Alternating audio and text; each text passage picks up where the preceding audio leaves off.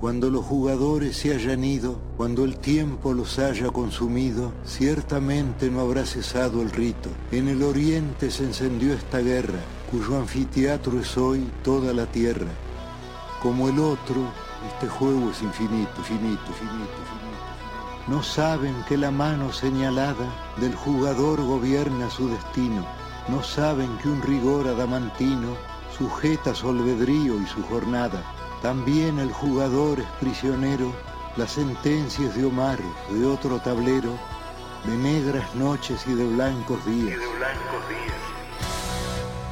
Dios mueve al jugador y este la pieza. Que Dios, detrás de Dios, la trama empieza, de polvo y tiempo y sueño y agonía. El mundo a través del deporte. Crack 90.9.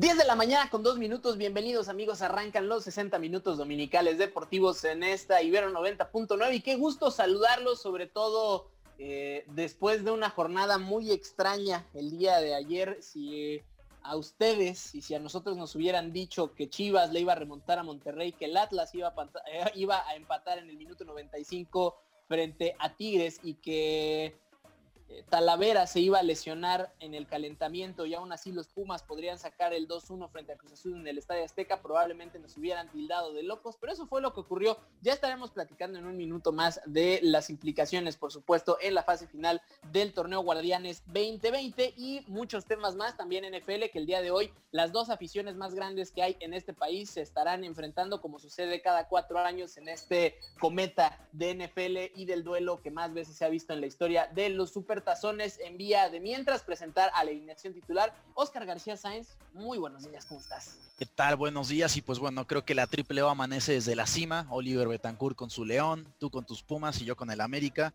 Y pues bueno, también Paquito agradecerle que siempre se está rifando desde la cabina y sobre todo que está feliz con, las Chivas.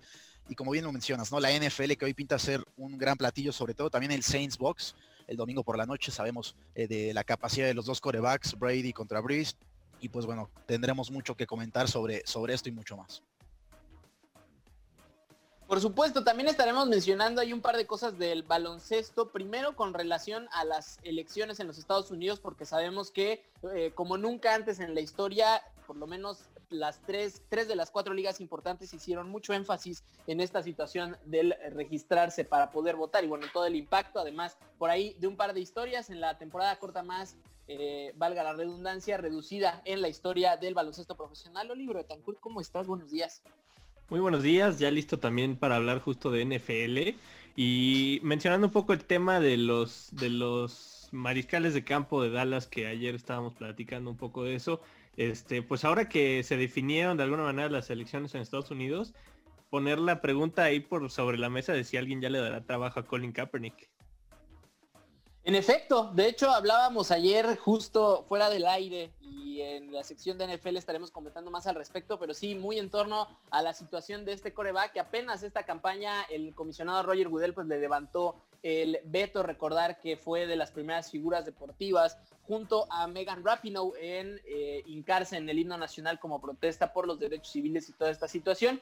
Y justo platicábamos que muy probablemente a los Dallas Cowboys les vendría bien este jugador, dada la situación que tienen tanto de lesiones como situaciones de COVID-19. Nosotros nos vamos a la primera canción de este domingo para ir soltando el gusto y ya regresar a platicar de lleno dentro del panorama deportivo. Nos vamos con esto de Bob Dylan, esto se llama Hurricane, regresamos aquí, la triple O, Oliver Betancourt, Oscar García Sáenz, un servidor, Omar García Cosío. Quédense. De nueva cuenta la maestría de Robert Zimmerman al momento de escribir letras de canciones siempre de manifiesto. Este premio Nobel de Literatura, dicho sea de paso, regresamos amigos de la triple O aquí a Crack 99, Oscar García Sáenz, Oliver Betancourt, un servidor, Omar García Cosío. Vamos a arrancar con el primer tema que ya mencionábamos en eh, la entrada del programa, pues la Liga MX ya tiene a sus 12 invitados, incluso ya solo falta por acomodar el tema del repechaje, los cuatro invitados directos a la fiesta grande ya están, por supuesto el conjunto de León, que ya pase lo que pase ante Toluca el día de hoy, ya es líder general. Eh, por supuesto los Pumas que sorprendieron ayer ante Cruz Azul, también el conjunto del América que con el empate a Juárez fue suficiente para descansar esta primera semana y el propio conjunto celeste que ya lo decíamos, gracias al milagroso empate del Atlas, pues se pudo dar esta situación. Sí, sin duda alguna, ¿no? La, esta liga que pues ya permite 12 eh, calificados, pues ya, ya está prácticamente definido estos 12, como bien lo mencionas. Y pues bueno, volvieron las cruz azuleadas, estamos todos contentos por eso y sobre todo también hubo mucho error en, el bar el día de ayer, no solo en, la Liga MX, ¿no? También lo vimos en la Bundesliga. Ayer se equivocan con un gol de Tigres que se lo anulan, que era el prácticamente el 2 a 0. Y pues bueno, al final a Tigres le terminan empatando sobre la hora y, tendrá que ir a, repechaje. Entonces, bueno, otra vez el bar haciendo de las suyas, no solo en la Liga MX, sino en todo el mundo. Y pues bueno, veremos qué sucede en esta en este nuevo modalidad, ¿no? En el repechaje sabemos que va a jugar el 5 contra el 2 y así sucesivamente, mientras del 1 al 4 van a descansar una semanita para preparar lo que realmente sí será la, liguilla que conocemos. Y a ver, a ver si esa semanita no acaba desencanchando, espero que no, equipos. En, en el caso de León, pues esperar a ver cómo sale hoy contra Toluca, creo que va a ser un buen partido sobre todo para medir a León ya para liguilla, porque el último partido contra Santos empezaron sufriendo, ya el segundo tiempo hicieron el fútbol de siempre y acabaron ganando, pero de repente le pasa eso a León que entra a liguilla y es un equipo diferente y entonces ahí es donde, donde acaban sin poder terminar estos, estos torneos que han estado teniendo muy buenos. Y en el caso del partido de ayer, eh, pues muy interesante sobre todo el reemplazo de Talavera, ¿no? Este Julio González que acabó aparte haciendo unas atajadas muy importantes al principio del partido para pues permitir que Pumas siguiera dentro del juego hasta el final y, pues bueno ya lo que Omar les les canta con todo el gusto del mundo la, voltereta en los últimos minutos. En efecto, le paró muchos disparos a Cauterucho. Ah, no. Eh, que estuvo, bueno, ahí, eh, una situación. Sí, pues al final el conjunto de Pumas sacando la casta y sobre todo mostrando una actitud bastante diferente, ¿no? Eh, de unos años para acá pues se había visto esta situación del gol y el encierro, ¿no? Metían un gol los Pumas y se encerraban y muchas veces les terminaban empatando y muchas otras incluso hasta dando la vuelta y pues este entrenador que además y, quitándome la playera y quitando muchas situaciones, me parece que es candidato claro a ser el entrenador del año hay que recordar que eh, recibe el equipo tres días antes de que arrancara la temporada por la renuncia de Mitchell y bueno, con toda esta situación y a pesar de ello, pues segundo lugar general, eh, una situación muy importante. Y de regreso un poquito a León, eso también importante mencionarlo, que en caso de ganarle el día de hoy al Toluca serán los nuevos poseedores eh, del récord a más puntos en un torneo de 17 jornadas, estarían logrando 42, 42 unidades que romperían el récord de hace un año. Apenas el mismo León tiene, tuvo 41 en esa campaña que parecía que la máquina de goles iba a terminar campeona y bueno, ahí los Tigres terminaron sorprendiendo en quizá la final más aburrida en la historia del fútbol mexicano. Y polémica. Sí, sin duda alguna, una final con muy pocos goles, eh, poco atractiva y pues bueno, esperemos que esta vez tengamos una mejor liguilla y también comentar, no, no, sé si recuerden cuando se jugaba la última fecha a la misma hora, que iba cambiando los resultados al momento, creo que eso lo volvía más atractivo y, porque ayer prácticamente Pumas y Cruz Azul, que era el, el platillo estelar de la Liga MX, llegaron los dos eh, ya con, posibilidades casi aseguradas de estar entre los primeros cuatro en caso de un empate. Y entonces, de cierta forma, también eso hace que los clubes empiecen a cuidar, empiecen a, guardar a varios jugadores, a, pensar ya en el, en el futuro que es la liguilla. Y pues estaría bueno que también que para las próximas próximos torneos regresar a este, esta modalidad de, jugar al mismo tiempo todos en la última jornada. Yo estoy de acuerdo totalmente, sobre todo por lo que se juega en repechaje, que justo es, es para, era para evitar eso, ¿no? Que, pudiera haber equipos que se arreglaran y que fuera de, bueno, ya perdió este, entonces no le echo ganas, etcétera, etcétera, etcétera. Creo que sí, estoy totalmente de acuerdo. Eso, aparte de que era muy atractivo porque tenías mucho fútbol del que escoger al mismo tiempo, eh, pues evitaba justo especulaciones de trampas y cosas así, a menos que fueran equipos que ya no, no tenían nada que ver, ¿no? En efecto, creo que al final ahí se queda esta esa situación. Yo también coincido y creo que la última jornada con todos los partidos a la misma hora eh, se prestaba mucho para estar en el zapping y estarle cambiando de partido a partido eh, imagínense nada más las implicaciones, ¿no? Iban ganando los Tigres eh, en el partido de Pumas Cruz Azul, ellos dos con el empate, Tigres todavía ahí tratando de, alcanzar esos 30 puntos que hubiera sido eh, la misma cuota y el empate con Atlas. Creo que hubiera sido una última semana muy cardíaca que hubiera prestado a mucho espectáculo y bueno, pues al final de ello y a pesar de todo ya tenemos a los 12 invitados, nada más para recordarles, nada más, mi Oscar, ¿quería cerrar con algo? Sí, nada más mencionar que eh, estadísticamente el que queda en tercer lugar tiene más posibilidades de salir campeón, entonces pues bueno, ya sabemos qué va a pasar dentro de unos... Uh... Paquito, ya no le abras el micrófono. no, no es cierto. Pues sí, al final. La verdad duele, amigos. La verdad duele. el León que termina en la primera posición con estos 39 eh, puntos todavía provisionales eh, a reserva de lo que suceda hoy en el Nemesio 10 Pumas en segundo con 32 mismos del América, también 32 unidades, solo que una diferencia de goles menor. El conjunto de Cruz Azul 29 unidades, Monterrey, Tigres, Chivas que por ahí el día de ayer dio esa remontada contra Monterrey, ya lo comentábamos, el conjunto de Pachuca que eh, una situación crítica, 14 casos de COVID de una sola sentada estuvieron dando a conocer a lo largo de esta semana, Necaxa, Santos, Puebla y Toluca serán los invitados, eh, ya nada más por mencionarlos por última vez en la, en la campaña, eh, los conjuntos de Juárez, el conjunto Benjamín Mazatlán, el Atlas, que ya decíamos alcanza a rescatar este empate y romper una racha de derrotas ahí importante, Tijuana, Querétaro y San Luis son los equipos que no estarán dentro de la fase final y que por supuesto eh, bastante lejos además queda esa situación de manifiesto. Nosotros nos vamos a la segunda canción de este primer tiempo aquí en Crack 99 y regresamos para platicar del Fútbol Club Barcelona y toda una situación que está viviendo el conjunto culé en el viejo continente. Esto se llama Sweet Lady es Queen. Regresamos la triple O aquí en Crack 99. Esto fue Sweet Lady de A Night the Opera, el álbum quizá más célebre que tiene Queen, por supuesto en ese LP está Bohemian Rhapsody. Eh, regresamos la triple O aquí a Crack 99, ahora para pasar de temas balompédicos al viejo continente, porque Sabemos que el Fútbol Club Barcelona actualmente pues no está viviendo los momentos más brillantes en su historia después de que en 2015 lograra el ansiado triplete y además ser el primer equipo en el viejo continente en lograr esta situación dos veces ser campeones de Champions, campeones de Liga y campeones de Copa. Pues eh, la campaña pasada se quedaron con las manos vacías y ahorita después de golear 5 por 2 al Betis y en medio de una crisis que incluso llevó a la renuncia a su otrora presidente, pues ahí quedan ciertas circunstancias sobre el futuro culé, que por supuesto todavía dependen de Lionel Andrés Messi, que el día de ayer se despachó dos goles, uno de penal en esa victoria que ya mencionábamos contra el equipo de Diego Laines y Andrés Guardado.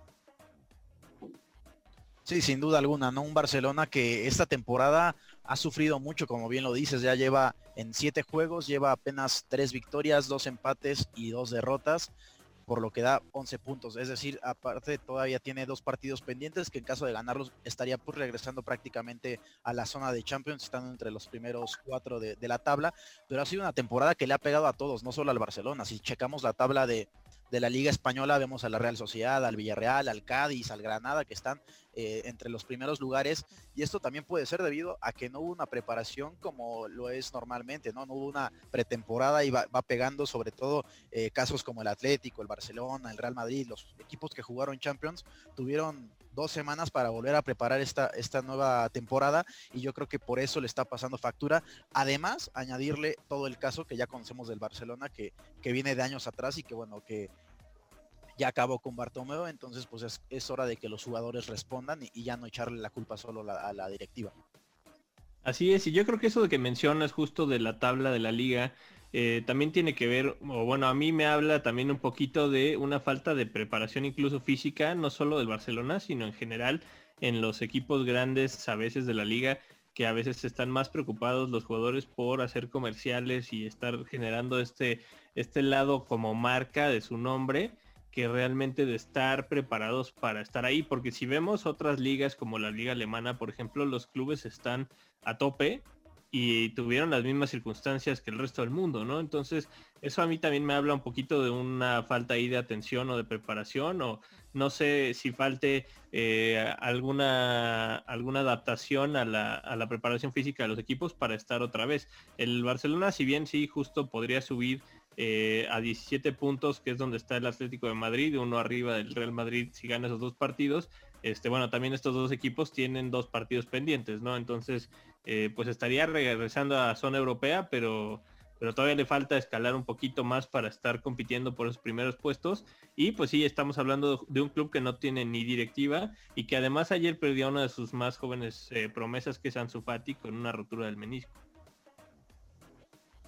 Justo ese era el tema que iba a traer dentro de todo y dentro de los pocos destellos de luz que tenía el futuro del Fútbol Club Barcelona era precisamente Ansu Fati, este juvenil que sufrió, como reportó ayer Oscar García Sáenz acá en Crack 99, pues esta lesión en los meniscos en el minuto 30 que eventualmente eh, tuvo ahí el Fútbol Club Barcelona, pues bueno, ahí está la situación en que las próximas semanas serán críticas para lo que para lo que vendrá. ¿Y qué les parece si nos vamos a escuchar una historia de cómo ha aguantado este conjunto de la ciudad condal sobre las crisis. Este es un trabajo de Ricardo Albarrán Albarrán y de paso nos vamos de una vez al corte de la media. Estamos la triple O, Oliver Betancourt, Oscar García Sáenz, un servidor Omar García Cosío, aquí en Crack 99. En poco se parecen Real Madrid y Barcelona, los dos clubes más grandes del fútbol español. Esto no quiere decir que tengan criterios ideológicos totalmente opuestos. Por el contrario, pueden imitarse para alcanzar sus objetivos. La UEFA Champions League ha sido el gran capricho para el conjunto culé. No consiguen el título continental desde la temporada 2014-2015. En cambio, el equipo de la capital española ha sido protagonista de dicho torneo en el último lustro. La fórmula del Real Madrid para conseguir las UEFA Champions League de las temporadas 2015-2016 2016-2017 y 2017-2018 fue bastante clara. Enfocar la energía en los partidos continentales, es decir, alinear a los jugadores titulares en cada juego. La gran ventaja para el equipo blanco fue tener una gran cantidad de sustitutos confiables, cosa distinta con el actual Barcelona. Su plantilla carece de profundidad, Ronald Koeman, director técnico del conjunto blaugrana, está bajo la disyuntiva de cumplir el ansiado deseo de la afición o apostar por el premio a la constancia. La UEFA Champions League es una necesidad para Lionel Messi y sus compañeros. De momento, a pesar de las críticas por las formas, se ha visto reflejado en los compromisos de la fase de grupos de este torneo, ganando contra Ferenbaros, contra la Juventus y contra el Dinamo de Kiev. Caso contrario a lo que sucede en Liga, dos victorias contra Villarreal y Celta de Vigo, dos empates contra Sevilla y Deportivo Alavés y dos derrotas contra Getafe y Real Madrid. Con estos resultados, el equipo culé registra su peor arranque en liga desde la temporada 1971-1972 no se puede dejar de mencionar la crisis institucional por la que atraviesa el equipo de Cataluña. Josep María Bartomeu decidió dar un paso al costado en la presidencia del club, silla que quedó vacante y aún sin presidente electo. La relación de Bartomeu con los jugadores del primer equipo estaba desgastada, por lo que su salida puede representar un empuje anímico para los futbolistas. Desde la fase de grupos hasta la gran final son 13 partidos de Champions League. En cambio, son 38 jornadas de la liga así como el Real Madrid en las temporadas 2015-2016, 2016-2017 y 2017-2018, el Barcelona intentará estar a punto en los partidos de la competición europea y finalmente ganar esa copa tan linda y deseada por todos en el Camp Nou. Informó para Crack 99 Ricardo Albarrán. Así que hoy nosotros prometemos que este año vamos a hacer todo lo posible para que esa copa tan linda y tan deseada por todos vuelve a estar otra vez en el Camp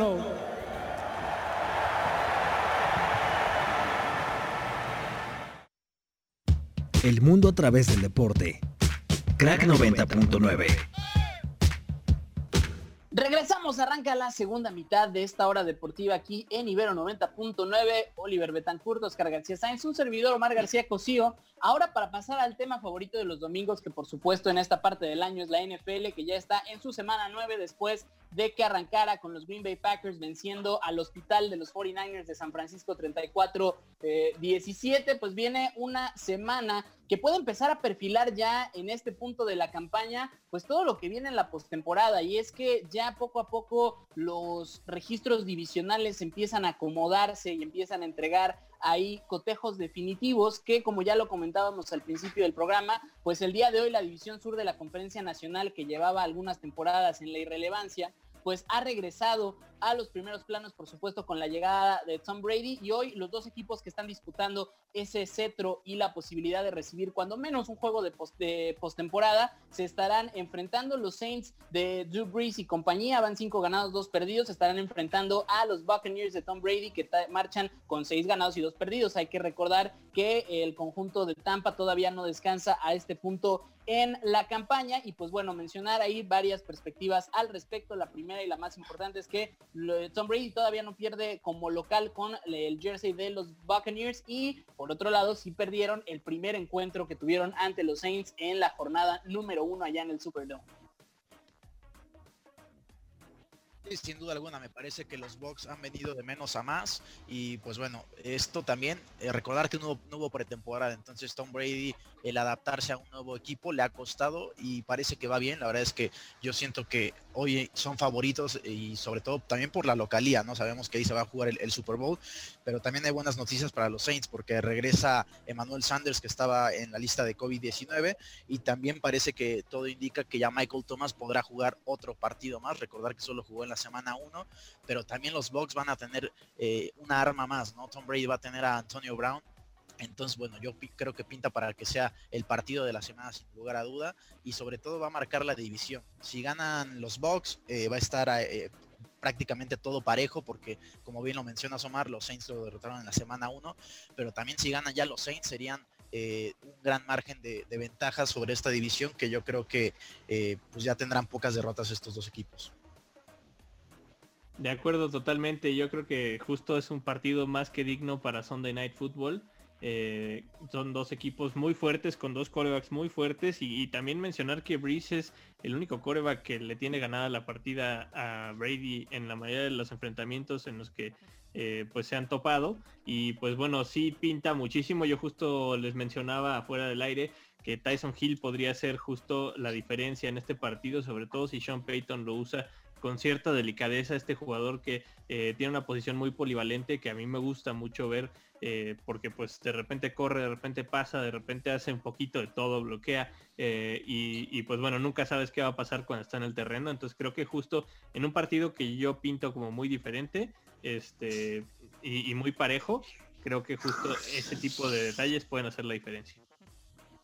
Perfecto, creo que además también hay dos factores que hay que mencionar. El primero es que eh, el día de hoy se enfrentan los dos corebacks con más pases de anotación en la historia. Es la segunda ocasión que ocurre. La primera, por supuesto, fue el primer partido que sostuvieron estos dos a principios de la campaña. Y el otro, en lo que hablábamos del criterio divisional, hay que recordar que el desempate, la primera regla en cuanto a esta situación se acabaran potencialmente con el mismo registro, son los duelos entre ambos. Entonces, una victoria además divisional, por supuesto, es muy importante y para los Saints el hecho de tener las dos victorias sobre los Buccaneers, pues puede ser ahí un punto de quiebre. Ahora pasando de lo sublime a lo perverso, eh, otro de los partidos que se estará llevando a cabo esta semana es el Washington Football Team frente a los Giants de New York. Sabemos que la división este de la Conferencia Nacional se ha vestido de peste y en este cotejo de tres victorias apenas en toda la campaña. ¿Qué les parece si escuchamos una cápsula, un trabajo de nuestra querida Fernanda Reyes en torno a estos cuatro equipos y regresamos también a platicar del juego de la semana, por lo menos para la afición mexicana?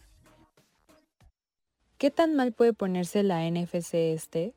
La NFC este está en camino en tener su peor campeón de la historia, es la primera vez en la historia de la NFL que todos los equipos de una división obtuvieron menos de tres victorias hasta la semana 7 según NFL Research. Las posiciones de la NFC este hasta la semana 8 son las siguientes. Filadelfia lidera la división con tres victorias, cuatro derrotas y un empate. En segundo lugar está Washington con dos victorias, cinco derrotas. Y en tercer lugar está Dallas con dos victorias y seis derrotas. Y por último, se encuentra Nueva York con una victoria y siete derrotas. Los Philadelphia Eagles, quienes están en primer lugar, están en camino de superar a los Seattle Seahawks del 2010 con marca de 7-9 por el peor récord de un campeón de división en la historia de la NFL. Alguien tiene que ganar esta división. Ese equipo albergará un juego de postemporada, como lo sabe el entrenador de Washington, Ron Rivera, después de que sus Carolina Panthers ganaron la división sur de la NFC en el 2014 con 7 victorias, 8 derrotas y un empate, y ganaron los playoffs. Cada equipo tiene muchos defectos a su manera. Los enfrentamientos hacen peleas, pero las buenas peleas están por venir para ver quién gana. El campeón de la NFC este, salvo un milagro realizado por cualquiera de estos equipos, seguramente será el peor campeón de la división en sus 50 años de historia. Para Crack 90.9, Fernanda Reyes.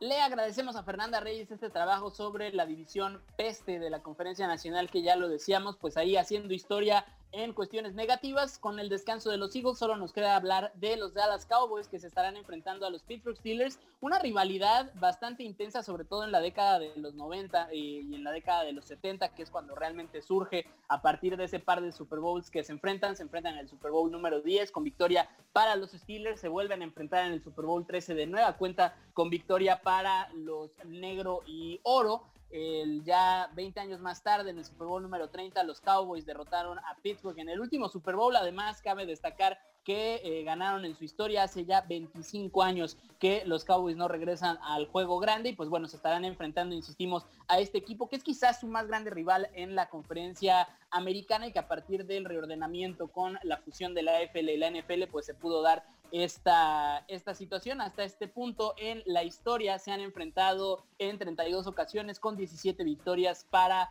los de Dallas y 15 victorias para los de Pittsburgh, que hasta este momento lucen como el mejor equipo de la campaña, ya que no han perdido y esta misma semana podrían ya asegurar ser el primer equipo que asegure no tener una campaña perdedora, por lo menos dentro de lo estadístico. Sin duda, yo estoy de acuerdo y esto pinta para ser un David contra Goliat auténtico, ¿no? Los Pittsburgh Steelers con 7 ganados, 0 perdidos, mientras que Dallas tiene 2 ganados por 6 perdidos. Y retomando un poquito el tema de lo de la cápsula, ¿no? Una división que su primer lugar después de, la, de, 8 semanas tiene 3 ganados, 4 perdidos y un empate. Eh, y luego Dallas y Washington se están peleando ahí, Dallas con una derrota más, dos, dos victorias y 5 derrotas Washington, 6 de de Dallas y el último los Giants con una victoria y siete derrotas. La verdad es que pues sí es una división vergonzosa y a ver si alguien logra obtener más de seis victorias. Yo creo que en una de esas podemos tener un campeón que tenga cuatro o cinco victorias nada más y pues bueno, la injusticia que sería esto para los demás equipos que clasifiquen a postemporada. Estamos hablando el día de hoy también de un, un partido que a pesar de que Omar dice que va a ser muy cerrado y que probablemente Dallas lo acabe sacando, eh, pues hay, que analizarlo un poquito más a fondo porque para mí, eh, pues bueno, los Steelers están completos, tienen una defensiva muy sólida, tienen a, Ben Roethlisberger todavía sano, que sabemos que después de muchos golpes acaba muchas veces tendiendo a lesionarse. Eh, y pues bueno, Dallas por otro lado, que no tiene a su coreback titular, no tiene a su coreback sustituto y perdió la semana, bueno, no, la, no lo perdieron, pero lo quitaron la semana pasada al tercer coreback porque no dio el ancho. Y ahora estamos hablando de dos nombres, uno que jugó en Cleveland eh, brevemente y otro que nunca ha jugado en la NFL, ¿no? Que son Garrett Gilbert y Cooper Rush. Parece que Garrett Gilbert va a empezar el partido el día de hoy. Eh, y pues bueno, a menos que sea un caso Tony Romo auténtico, pues se ve muy complicado para los Cowboys, aunque la semana pasada ya por fin mostraron una defensiva mucho más sólida que sí eh, dio muestras de poder tener algunos takeaways, algunas intercepciones dentro de eh, pues lo que se pueda para mantener al equipo a flote durante un partido. Sí, sin duda alguna, ¿no? Pero me parece que cualquiera lo puede hacer mejor que Ben DiNucci. Entonces, Garrett Gilbert, veremos qué, sucede el día de hoy, si tiene una buena actuación. Y bien lo mencionas, ¿no? La defensiva que mejoró mucho la semana pasada. Pero también hay que recordar que no, tuvieron el, partido pasado las pérdidas de balones de las ofensivas, ¿no? Recordar que sí, Dak Prescott, que Elliot habían estado muy bien las primeras semanas, pero les muchas veces perdían el balón en la yarda eh, de, de, su propio campo. Entonces eso hacía que trabajara a la, defensiva prácticamente ya contra la pared y, prácticamente siempre les hacían puntos. Entonces yo creo que ha mejorado ese sector de Dallas y tal vez yo también estoy como Mar, tal vez sea más una corazonada, pero me parece que Dallas eh, va a pelear, no sé si lo gane, pero va a pelear. La casa de apuestas está muy marcado que le dan 14.5 de ventaja a, a los Steelers, pero bueno, recordar que Mike McCarthy eh, ya le ganó en ese estadio a Pittsburgh y sobre todo un Super Bowl, ¿no? Con los Packers de Aaron Rodgers. En efecto, y donde también, por cierto, las lesiones estaban a la orden del día, incluso durante el juego mismo. Ahora vamos a escuchar otro trabajo de Fernanda Reyes sobre el Cowboy Steelers y lo que significa esta rivalidad y regresamos para platicar del resto de los encuentros de esta semana número 9 de la NFL, la Triple O, aquí en Crack 99. Los Cowboys del 2017, un equipo que no tuvo a Elliot durante casi la mitad de la temporada, no logró llegar a los playoffs. Dallas tuvo un breve resurgimiento en 2018 Ganó la NFC este antes de perder ante los Rams en la ronda divisional. La temporada de los Cowboys en el 2020, una llena de promesas, ya habría terminado si los Cowboys jugaran en cualquier otra división que no fuera la lamentablemente NFC este. Las lesiones han perjudicado a los Cowboys, junto con una defensa que está en camino de ser una de las peores en la historia de la liga, el domingo marca el primer encuentro desde el 2016 en un enfrentamiento que tiene una de las series históricas más ricas de la cualquier batalla AFC-NFC. Las cosas ciertamente han cambiado en los 1454 días desde que los dos equipos se enfrentaron por última vez. Los dos lados se han enfrentado en el Super Bowl un total de tres veces donde los Cowboys se han ganado uno y los Steelers se han llevado dos. Dallas ha ganado las dos batallas más recientes y sorprendentemente seis de las últimas ocho, incluida la victoria por 35-30 en Pittsburgh en 2016. Estos dos equipos originalmente estaban programados para jugar en el juego del Salón de la Fama de esta pretemporada en Canton, Ohio, antes de la liga. Los oficiales lo cancelaron en agosto. La única otra vez que los Steelers tuvieron marca de 7-0, ganaron el tercer título de Super Bowl para terminar la temporada de 1978, la segunda de dos victorias de campeonato sobre los Cowboys en la década de 1970. Al momento, son el único equipo invicto de la NFL.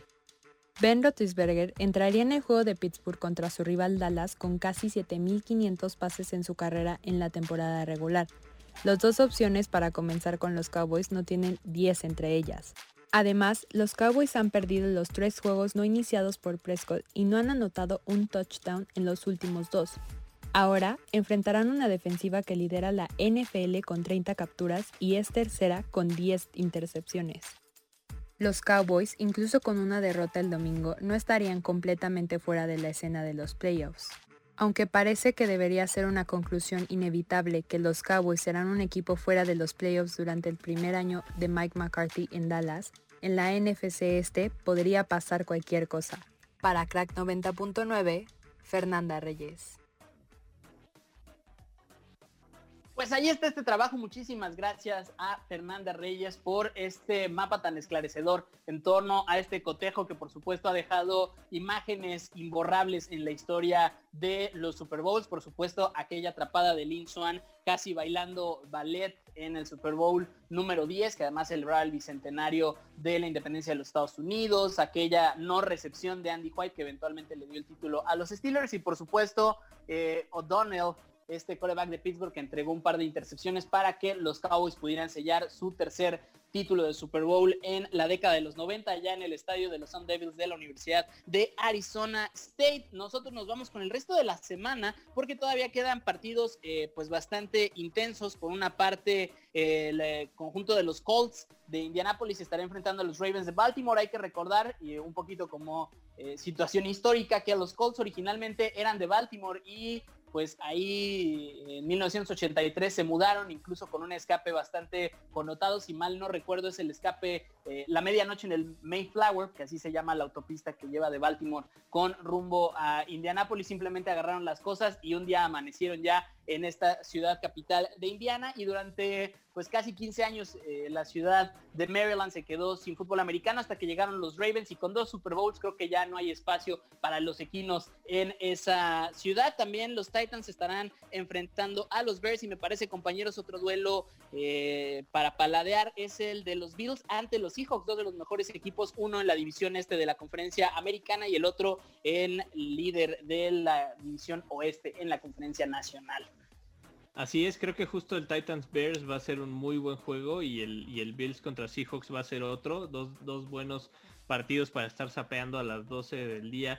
Eh, el, Ravens Colts, bueno, también creo, creo que la verdad se lo van a llevar los Ravens eh, un poquito más un poquito más marcado. Pero el Titans Bears, la verdad es que pues sorpresivo, los Titans, esta ofensiva explosiva que tiene y los Bears que están teniendo también una, temporada que no se les esperaba tanto después de varios años, eh, pues en los que los aficionados no sabían ya mucho qué esperar. Eh, y también otro partido que a mí me llama la atención es el Chargers contra Raiders. Eh, un equipo de los Chargers que está apostando por un coreback juvenil contra eh, pues los Raiders y Derek Carr que podría ser incluso su última temporada en el conjunto eh, negro negro y plateado que pues bueno están teniendo dos temporadas regulares los dos equipos pero parece que ese, ese partido también va a estar bastante parejo Sí, sin duda alguna, yo me quedo con el Bills contra Seahawks, aunque bueno, los Seahawks tienen la baja de Chris Carson, sin duda alguna es una baja importante ahí en su corredor estelar. Y mencionar que también Des Bryant va a volver a, jugar, todo indica que va a estar activo el día de hoy ya con los Ravens, y pues veremos si, si le da eh, cuántos pases le lanza Lamar Jackson, yo creo que es una pieza importante, siempre y cuando pues enfoque en jugar y, no en el tema extra cancha. También sabemos que las lesiones lo han matado últimamente. Eh, llegó al equipo de los Saints y no pudo prácticamente jugar porque se lastimó en un entrenamiento. Entonces, bueno, regresa Des Bryant y, veremos qué sucede con este receptor que ha demostrado que cuando esté en su nivel puede ser de los mejores de la liga.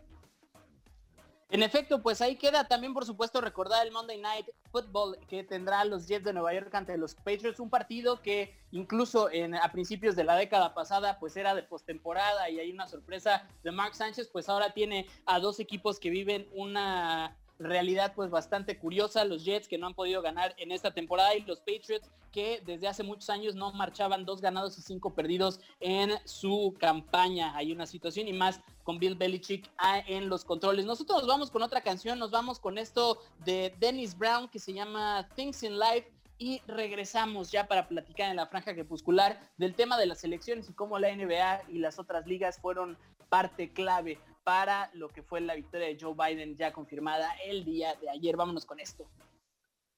Esto fue Ain't No Mountain High Enough de Diana Ross, quien fuera el show del medio tiempo en el Super Bowl número 30, la última vez que los Steelers y los Cowboys se enfrentaron en el duelo más importante por el título y por el trofeo Vince Lombardi, por supuesto, en la NFL. Desde entonces, los Steelers han viajado tres ocasiones al Super Bowl, dos victorias, una derrota, ya lo decía bueno, Oscar García Sainz en el estadio donde estarán jugando el día de hoy, AT&T Stadium, perdieron 31-25 contra los Packers. Los Cowboys no han podido ni siquiera regresar a la antesala desde aquel entonces. Y nosotros regresamos ahora para platicar del baloncesto profesional y es que después de muchos dimes y diretes, después de más de mil millones de dólares en pérdidas, pues las quintetas están listas para regresar e incluso con el tiempo suficiente para poder entregar ya el especial navideño de NBA que entrega todo un día de pura acción del el mejor básquetbol del planeta ante por supuesto el rechazo de ciertas figuras como LeBron James que mencionaba esta situación. Es la primera vez en la historia que eh, regresarán las actividades después de menos de 100 días, prácticamente sin vacaciones este año. La NBA por supuesto por este tema del COVID-19. Así es, una temporada que se acortó justamente por la, por la, bueno, se alargó la pasada por la pandemia y ahora se acortó el tiempo entre temporadas, a ver qué tanto puede afectar la preparación de los jugadores. Recordemos, eh, y para quien vio The Last Dance, a, Michael Jordan que justo se preparaba entre una y otra temporada, agarraba tono físico para poder competir en la siguiente y pues bueno, esto eh, podría estarle causando pues problemas algunos, ¿no? Por la falta de, tal vez descanso después de una temporada que puede ser muy exigente y más para los jugadores que se hayan contagiado de COVID, de enfermedad de la cual pues todavía se desconocen las secuelas a largo plazo. Entonces pues bueno, es, un tema que, se puede platicar eh, amplio y tendido justamente si, si está bien o no regresar tan rápido, pero de alguna manera también tenemos que volver a la normalidad en las ligas eh, porque pues si no vamos a seguir atrasando, atrasando, atrasando todas las cosas y van a terminar quedando calendarios bien extraños que por algo tenían una cierta temporalidad, ¿no? Entonces, eh, pues bueno, a ver, a ver qué tal se da el inicio de esta liga, que además, eh, pues ahora contará con el tinte del lado electoral, que pues bueno, si bien habían sido muy insistentes en que la gente fuera a votar, ahora que se logró un cambio, eh, pues esperemos que por ahí las protestas eh, pues sean eh, evaluadas por el lado de los poderes y pues estos jugadores pues tengan una respuesta favorable. Sí, sin duda alguna, ¿no? Recordar que los Golden State Warriors se negaron a, ir a la Casa Blanca en 2017 y en 2018 y yo creo que esto pues bueno ya va a cambiar con este nuevo presidente electo de los Estados Unidos, Joe Biden, que por cierto muy apegado al deporte desde chico, ¿no? Eh, él tenía un promedio de tartamudez y desde los ocho años eh, practicaba béisbol, practicaba fútbol americano y eso le ayudó mucho a, a formar carácter, a salir adelante y lo de LeBron James en cuanto al tema físico, yo creo que él no va a tener ningún problema porque sabemos que él gasta 1.5 millones en su recuperación, entonces yo creo que LeBron no va a tener esa parte, pero como bien nos mencionas, los otros jugadores sí van a tener que hacer un esfuerzo extra.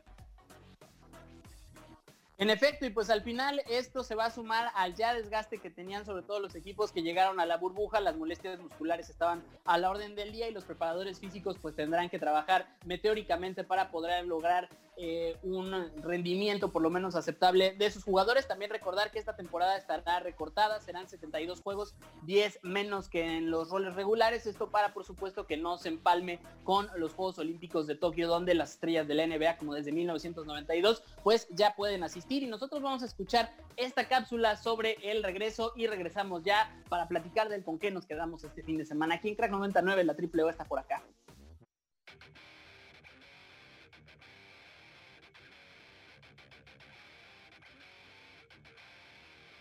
Creo firmemente que el mejor momento de cada persona es cuando ha trabajado su corazón en aras de una buena causa y yace en el campo de batalla victorioso. Vince Lombardi encapsuló en esta cita la sensación de los campeones, una que para los Lakers de Los Ángeles será la más corta en la historia del deporte en los Estados Unidos. Con las afectaciones naturales de la pandemia de COVID-19, la temporada 2020-2021 del NBA pendía de un hilo e incluso la liga y la asociación de jugadores dieron muestras de la posibilidad de que no hubiera campaña. Al final y a pesar de casi mil millones de dólares en pérdidas, el tip-off estaba a la vuelta de la esquina y el 22 de diciembre arrancará un nuevo campeonato. Apenas 72 días tendrán los equipos para reportar, siendo el registro anterior de 127, lo cual supone un riesgo físico mayor para los jugadores, que de por sí interrumpieron su curso natural y a la vuelta las molestias musculares estuvieron a la orden del día. En medio de la crisis, la pelota volverá a verse en los pabellones regulares de las 30 franquicias, con la ilusión de una nueva temporada y con la espada de Damocles de que podría terminarse de nuevo con un positivo. Yo soy Omar García Cosío y sigues aquí en Crack 99. Pues regresamos y rapidísimo, mi querido Oliver Betancourt, ¿con qué te quedas este fin de semana? Pues con dos juegos, el de la Fiera del rato, que a ver si logran esta marca de 42 puntos contra el Toluca, que creo que va a ser un duelo calientito y bastante bueno. Y eh, por otro lado no puedo dejar de ver el clásico de Dallas contra Pittsburgh. Eh, como fanático de los Cowboys espero que no sea una masacre y si viene un nuevo Tony Romo por ahí de la banca, bienvenido. Por supuesto, Oscar García Sáenz, ¿tú con qué te quedas este fin de semana? Pues bueno, con el dato que ya les adelantaba que el tercer lugar de la Liga MX siempre queda campeón, entonces pues bueno, les voy adelantando eso y también recordarles que bueno, vamos a tener un juegazo, ¿no? El, el box contra Saints, ya lo comentamos, yo creo que con eso me quedo, va a ser un partido que va a marcar mucho la temporada de estos dos equipos.